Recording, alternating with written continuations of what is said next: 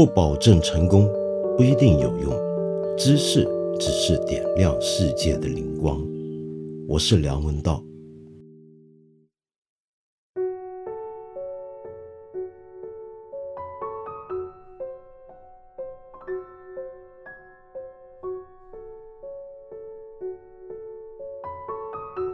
今天的节目，让我先从一位朋友的留言开始吧。这位朋友叫 Apple 六，您说呢？道长不应该为任性的，而且一味只知道向往善良的人灌输鸡汤，为什么总要正能量呢？世间本就多彩，有善有恶，不很正常吗？成年人总把自己包裹的纯心良真，有助于活着吗？我的家里人就总是出于爱护的初衷，不让我的小孩子看一些丑陋的。卑劣的事情，所以造就了今天只能正能量，心灵不能受到一点创伤刺激的成年巨婴，也只能看新闻联播。呃，Apple，你的讲法很有意思，这让我想起来，其实我十几年前在某次演讲跟当时的一些访谈里面也谈过一些我对于励志书籍的看法。在那个时候的媒体形式不如今天这么多样。很多人呢要吸收一些很正能量的东西呢，也都是要去看书。而正好十几年前，中国市场上涌现了一大批，主要是从美国翻译过来的，在美国叫做 self help 的书籍。这种书籍在我们中文世界里面，一般冠上去的一个说法，那就是心灵鸡汤。我当时就说，这些励志书籍啊，其实是会把人看傻、看笨的，然后也做了很多的批判。我直到今天都觉得，哎，我当时那个判断好像也能够挪用到现在，在我们身边到处都能看得到的种种的正能量信息。只不过当年大家更强调这是心灵鸡汤，现在我们说这叫正能量。到底什么叫做正能量？正能量这个词是怎么来的？又如何演变为一种具有中国特色的本土用词呢？这个问题呢比较大，我们后面再说。但是您这个提议跟说法呢，让我想起来最近两件事情，都跟一些小朋友相关。第一件事情呢，就是更早之前，一位初中二年级的小朋友，叫做钟美美，我很喜欢看她拍的一系列的短视频，我猜你大概也都看过了。在这个短视频系列里面呢，钟妹妹惟妙惟肖的在模仿她在学校见到的老师。那一段视频为什么能够获得这么多人的共鸣呢？就是大家都觉得好像我也见过这样的老师，而且你觉得他拍的那些东西都带着一丁点的讽刺色彩，或者这么讲吧，他也许不是刻意讽刺，他就只是模仿。但是，当大人的这些言语行为在一个小孩的演绎里面呈现出来的时候，很自然的就有了一种模仿色彩。无论如何，钟美美呢大受欢迎，结果当地教育部门也觉得这个事情该管一管了。那么，你说在中国，我们很多事情就到一阵子，地方部门就到了该管一管的时候，于是就约谈他，就向他建议，能不能以后拍一些正能量的东西呢？那么当然，大家就觉得奇怪了。钟美美之前拍的东西如何不正能量了呢？也不得而知。反正我们知道，后来钟美美再拍的东西果然就正能量了许多。比如说模仿一些志愿者，但尽管他拍的这些所谓正能量的东西，我仍然觉得很搞笑啊。呃，也仍然感到有一点一丝的讽刺的意味，不知道是怎么回事。那么这个事情。也许今天大家已经开始渐渐离开我们的主流视野。有另外一件事情，我本来以为也就像我们今天常见的社会新闻一样，热度持续一个星期，大家讨论的很多，几乎到各种观点分成到了听烂了的地步，大家就不太想再关注，不太想再谈。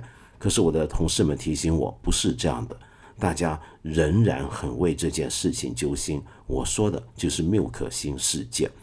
二零二零年六月四日，也就是这个月的四号的下午，常州金坛市河滨小学五年级的小朋友缪可欣，在上完了语文课之后，他跳楼自杀，结束了自己那么青春、那么年轻的生命。到底是为什么呢？整个事情直到今天都还有更新的讯息流出来，所以我又不是做新闻的，我们这里也不是新闻媒体，我没有办法在这里向你整理出关于这件事的整个来龙去脉。这些事情也许你都能够在很多的其他的渠道已经看过，或者至少你能找得到，我就不啰嗦了。但是我们稍微简单的整理一下，大家都认为。那一天，缪同学呢，至少透过他母亲的证言，在微博上面的说法，就他出门的时候，其实还是开开心心的，并没有看得出他心里有什么不舒服的地方。那么，到底为什么上完这个作文课会有这样轻生的行为呢？大家就开始关注他那堂作文课做了什么，于是就发现作文课里面他的一门功课要写三打白骨精的读后感。那么这一篇文章呢，上面画满了红线，很多段落呢被老师要求删除。其中有一段尤其惹人争议，就是最后的一段：不要被表面的样子、虚情假意、伪善的一面所蒙蔽。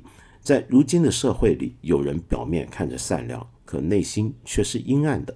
他们会利用各式各样的卑鄙手段和阴谋诡计，来达到自己不可告人的目的。上这门课的老师呢，袁登梅老师也是缪同学的班主任，在这个地方圈起来批了五个红字：传递正能量。意思大概就是刚才这些话太负能量了，请传递正能量。这篇作文改的怎么样呢？后来呢，当然有很多的讨论，很多人就说这位袁老师没有指出一些最鲜明的错误。也没有指出刚才那段话其实并不是缪同学原创，而是在网上抄录下来的话。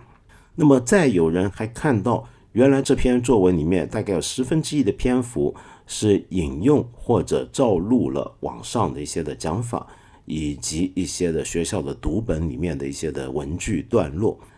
再来呢，袁老师在出事之后呢，并没有立刻去慰问缪可欣的父母。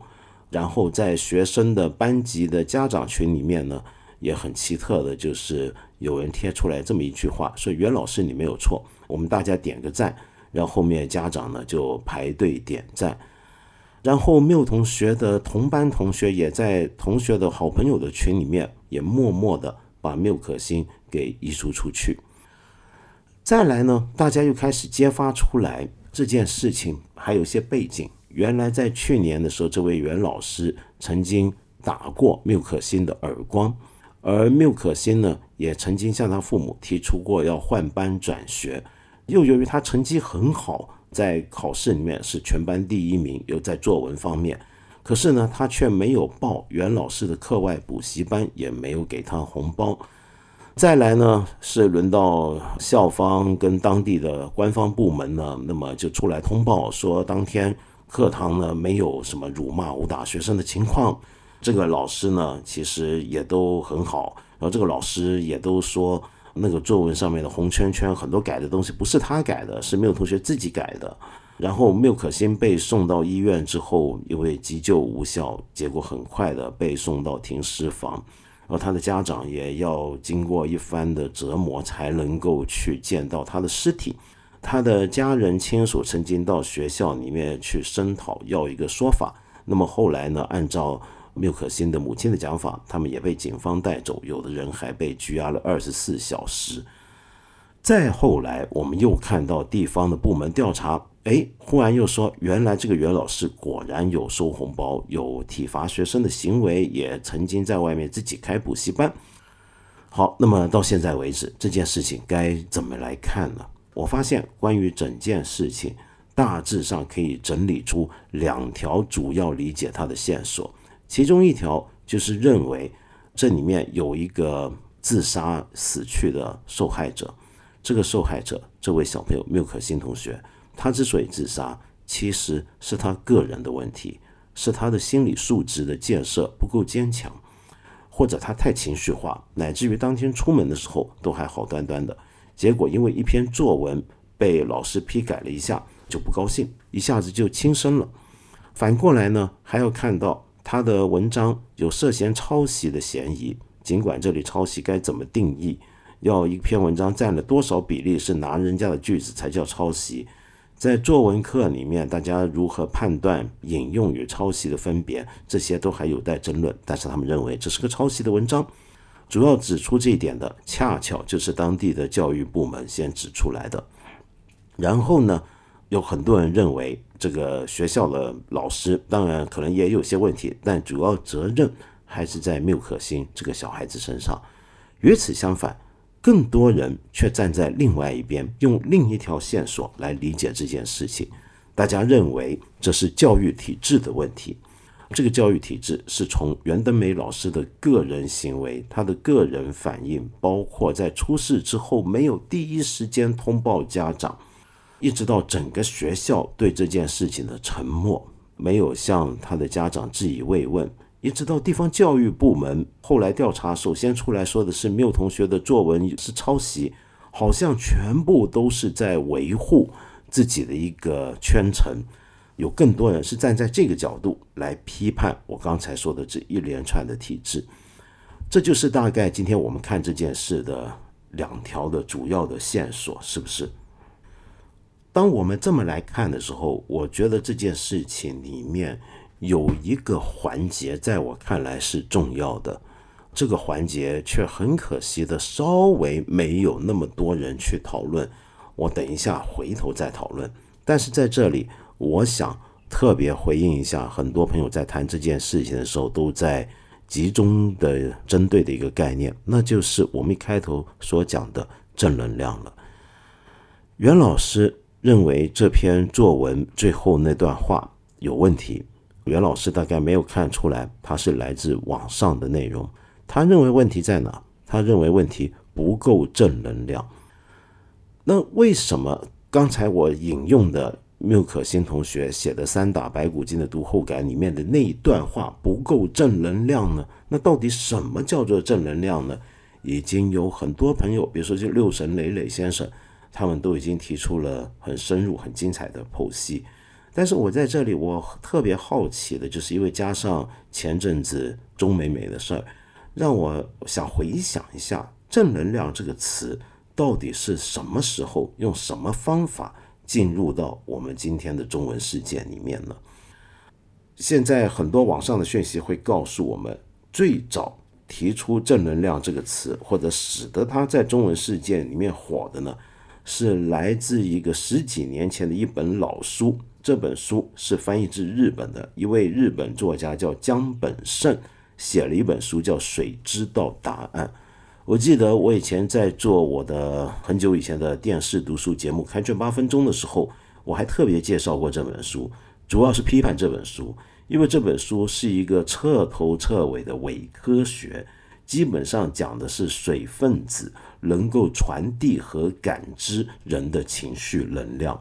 然后呢，在这本书里面，他很简单的把情绪能量，如果有这件事的话，分为正面跟负面，然后不断的去看看水分子如何受到人类的情绪正能量的感染，而形成了一些比较漂亮的完整的结构状态。那么基本上他有这样的一个讲法啊。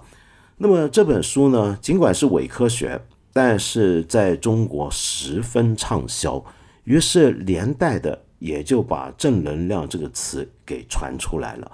正好那个时候，就是我今天节目一开始所讲的，很多美国 self help 书籍那种心灵鸡汤书籍也进来了。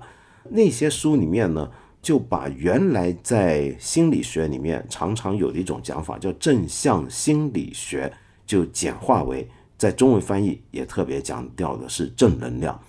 就是一般中文世界里面，我们所讲的正能量啊，它其实很复杂，它的来源是来自伪科学。那么后来呢，我们也用正能量去归纳所有的正向心理学里面的种种的讲法。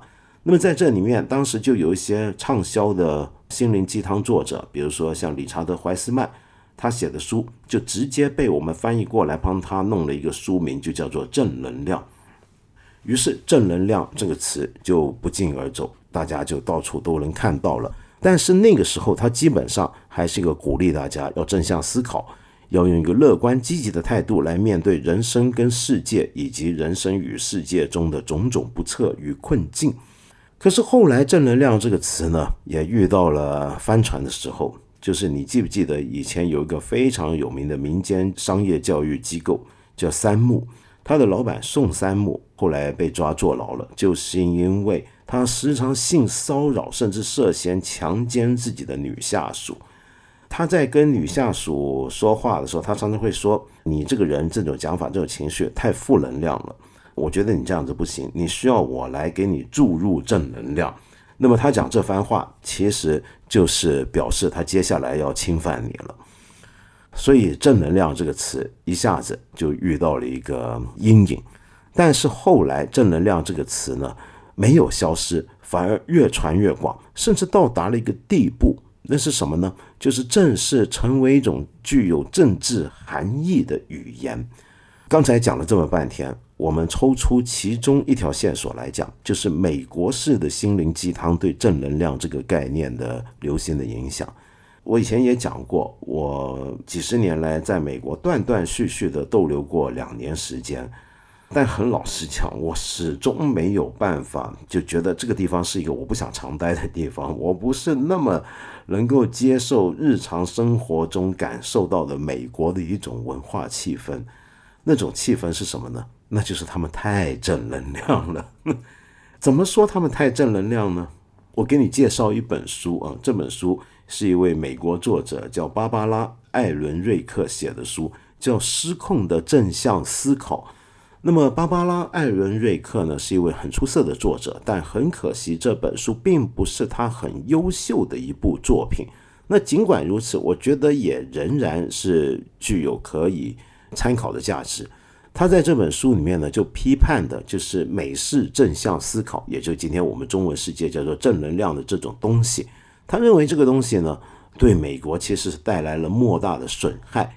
首先，他一开始就说，美国人是正向的民族，不仅声誉如此，对自己的定位形象也是如此。我们笑口常开，如果其他文化的人没有回以微笑，我们经常会觉得莫名其妙。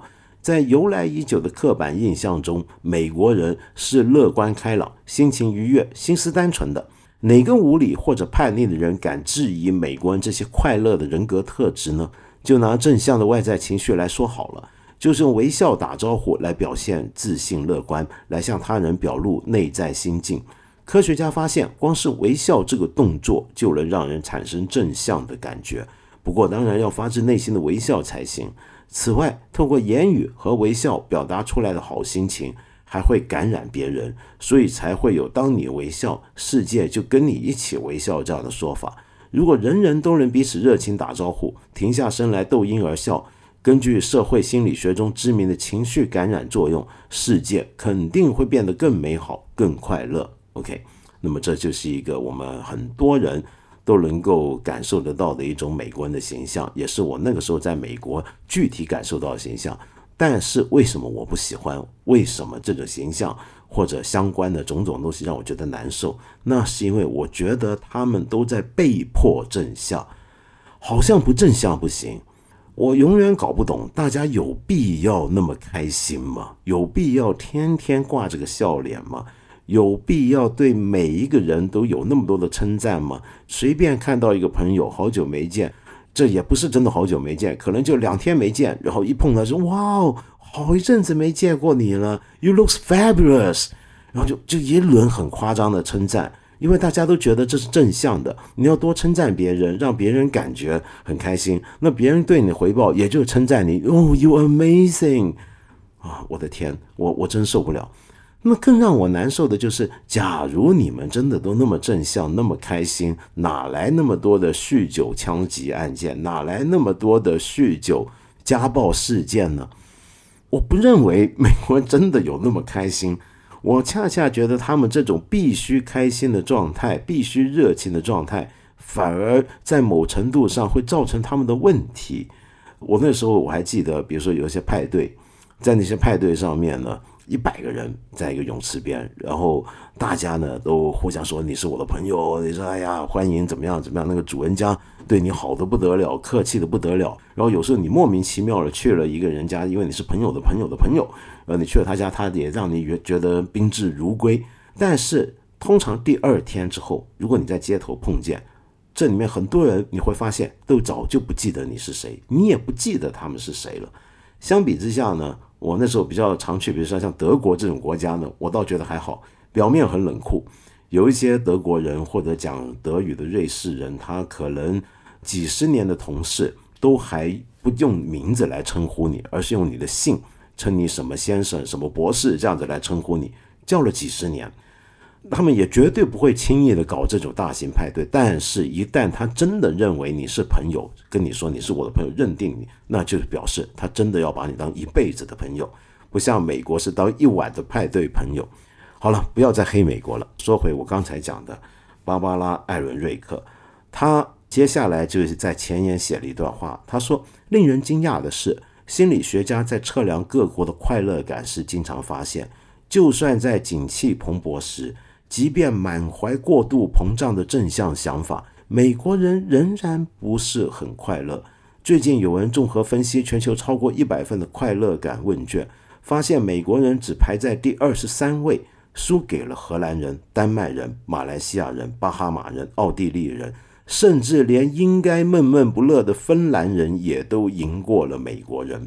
回头说说我们中国版的正能量这个概念，这个概念到了中国之后。具有特别的政治意涵，这种政治意涵更多的时候是指的是，当我们面对社会问题、社会事件，比如说最近碰到的缪可欣小朋友的这件事情的时候，我们能不能用一种正能量的方法来看它？比方说，有些人总会告诉我们，你不要只看着一个小孩自杀，全国大部分的小孩其实都没有自杀。或者有人会告诉我们：“你以为只有中国人的小孩会自杀吗？日本小孩自杀的更多，美国小孩自杀的也很多。外国的月亮不一定比我们圆。”那么这种讲法在今天很奇怪的，有时候也会被认为是正能量。又或者是说，我们看新闻媒体，如果有一些不太好的事情、天灾人祸报道，我们就说这是负面的新闻。那么正面的新闻很理所当然的就跟正能量相关起来。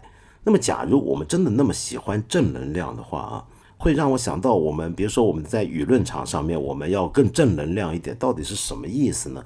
有时候在我们还会被鼓励，在遇到一些问题、天灾人祸的时候，我们可以换个角度来思考，就想想看，没错，现在这个是问题，但是其实我们可以正能量一点来理解。比方说，在新冠肺炎在年头刚刚爆发。在武汉封城，当时全国都非常哀痛、非常紧张的时刻，你还记得吗？那时候有一首歌叫《方舱医院真神奇》，我们可以说这就是一个具有正能量的作品了。因为大家都觉得很紧张，大家都在恐惧方舱医院，大家都在为那些受难者、那些感染者担忧的时候，哎，我们可以用一种正面的角度，比如说这首歌所提供的角度来理解这件事情。于是我又想起来，二零零八年汶川地震之后，当时的山东省作协副主席王兆山先生是一位诗人，他在当时的报纸上面发表了一首词，叫《江城子·废墟下的自述》。他用地震的遇难者的口吻这么写：“天灾难避死何数？主席坏，总理呼，党腾国爱，深深入废墟。”十三亿人共一哭，众作鬼也幸福。迎英战车就出毒，左军书右紧箍。民族大爱，亲历死也足。只盼坟前有屏幕，看奥运同欢呼。这首诗、这首词里面的“众作鬼也幸福”呢？那么当时呢，就被很多人辱骂，就认为这简直是无耻下流到了透顶的地步了。但是。用今天的角度来讲的话，怎么当时还没有流行正能量这个讲法？我们今天就可以说，其实这首词也很正能量。那么我们到底要正能量到什么样的地步呢？那么这里面呢就有太大的学问了，我们就先暂时打住，不在此多说。说回来，刚才缪可欣同学这个悲剧啊，这件事情里面。最让我揪心的，或者是让我不断反复去思考和想象的，其实是什么呢？就是有一个小孩子死了这件事，这不是废话吗？这件事情的核心就是一个小小孩子死了，对不对？但是我发觉在他死了之后，在他所在的身边这个环境里面，我感觉不到一个小孩子死了。他的母亲、他的父母、他的家人，当然感觉到这个小孩子的死去，那是他们整个生命的空虚跟损失，他们受到了重创。但是他的同学们呢？缪可欣天天上学，他的同学有没有感觉到我们有个同学死了？我的朋友死了，我的隔壁桌的小朋友死了，有没有感觉到呢？记者去访问的时候，这些小孩子一般都很沉默。然后我们看到这些小朋友们，他们在自己的微信群上面把缪可欣移除出去了。他们有没有机会去表达自己的哀痛呢？如果他们有哀痛的话，他们有没有机会想要去慰问他的同学的家人呢？这个班上面会不会有跟缪可欣比较要好的朋友？他们会不会很难过呢？我们看不到。很多人会认为这些小孩子们。把缪可欣死了之后，就把他移除出自己的微信群，是很让人齿冷的事情。可是我却能够回过头来啊，帮他想象，因为我自己也教过小学。我觉得很多时候小朋友他的情感的表达，他是自己都不知道该怎么表达的，他是不知道该怎么办的。我觉得他有太多情况，他不是像大人那样子会有些很自然的，我们以为很自然的反应，其实是社会中养成的。所以这些小朋友，他已把六可欣移除出同学群这样的沉默的做法，我不认为必然表示着某种品性上、德性上的东西，很有可能，甚至极有可能，其实只是他不知道该怎么办。那么，然后接下来我就会更担心、更好奇的是，这些小朋友们天天跟你一起上学的一个小朋友，他这样死了，学校该怎么对待这些同学呢？要不要对这些同学有一个心理辅导呢？大家要不要去慰问？除了慰问缪可欣的家人之外，也要慰问跟他一起上学的这些小朋友呢？他们会不会很难过？他们会受会不会受到很重大的创伤？谁来开解他们？谁来让他们敞开心扉，把自己的感受表达出来呢？我们知道，在我们今天很常见的一种情况，就是我们平常工作主要的任务就是不要出事儿。如果出了事儿，那就要把它控制在小事儿的范围，不要让它化大。我们这是我们一般的一个处理方法。我们看到的缪可欣同学去世之后，从他的老师、他的学校到整个当地的相关的部门，采取的基本上就是这样的一个态度。我们今天节目一开始就已经介绍过了，就想想看，怎么样能够不要让这个事情发酵闹得太大。比如说，我们指出，其实这个缪可欣同学他文章是抄袭的，是不是这样子呢？当然，这个缪可欣同学本身的心理素质怎么样，这些我们姑且不论，我也不要去判断这是不是体制杀人或什么，我不要讲的那么夸张。但是我想说的是，至少我看到的是，这里面有很多人，他要表现给我看到的表现，不是因为死了一个人而哀伤，这是一个人死了，这是个小朋友死了。我看不到有情绪，他们实是没有情绪的在处理这件事情。最后就是这位袁老师，在出了这样的事情之后，他第二天是继续上课，呃，相当平静，他也没有任何情绪上的问题，也没有任何情绪上的反应。然后接着是缪可欣他家长的，呃，他那些同学的家长群，这些家长在这个微信群里面向老师点赞。直到后面才有人说我们这样子是不是对缪可欣的家长不太好？才终于有人说了一句这种我觉得好像比较正常的情绪反应。这到底是为什么？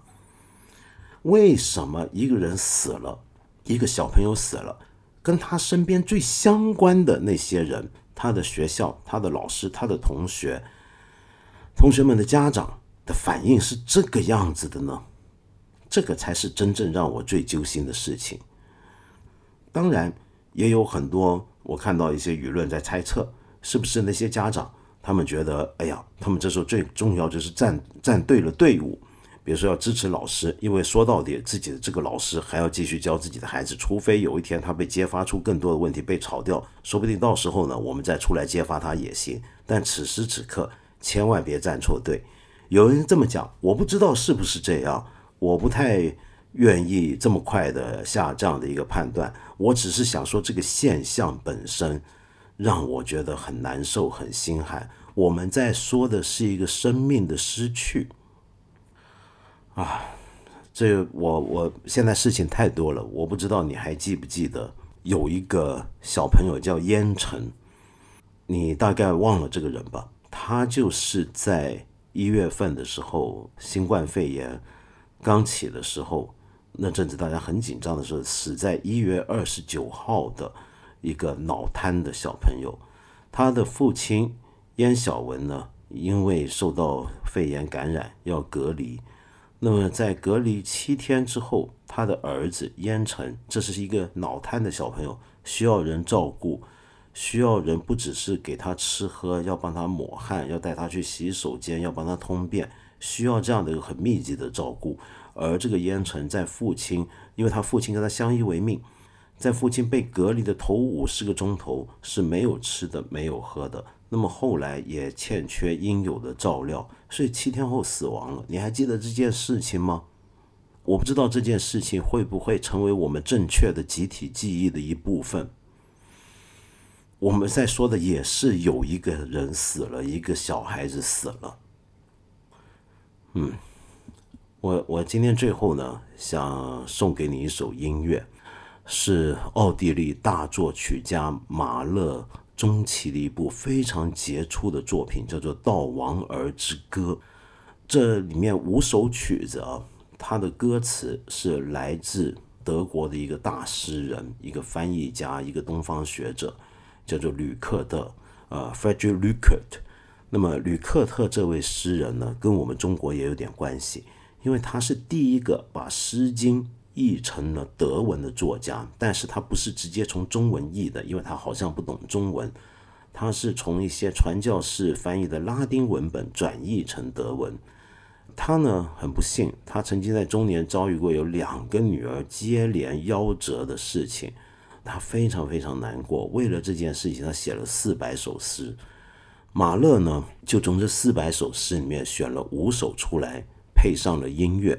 写成了《悼亡儿之歌》，我今天给你送上的是《悼亡儿之歌》的其中的第四首。那么这一首呢，翻译成中文的话，它的原来这首诗的名字叫做《我常常想孩子们只是出去走走》，指的就是吕克特他失去了孩子，他很悲痛，但是偶尔他会幻想，其实孩子们他们只是出门走走了。那么这首诗大概的意思是说，我常常想，孩子们只不过是出去走走，他们很快就会回到家的。今天风和日丽啊，千万不要担心，他们只不过走的比较久而已。对了，他们就只是出去走走，他们现在就要回家了，不用担心。今天风和日丽，他们只不过走到那边的小山丘上了，他们只是走在前面，他们不想回家。我们要在那小山上赶上他们，就在那普照的阳光下，那小山上一定风和日丽。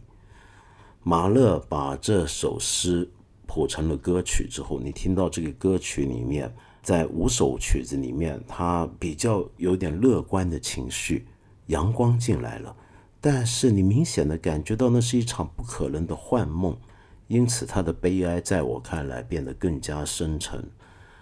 我今天送上的马勒《悼亡儿之歌》第四首，我常常觉得孩子们只是出去走走的这个版本，是由马勒的弟子大指挥家瓦尔特 （Bruno Walter） 指挥维也纳爱乐管弦乐团，然后演唱的是费里尔 （Kathleen 费里尔）这位终年四十一岁、英年早逝的英国女低音。这是一个很动人的版本，我送给你。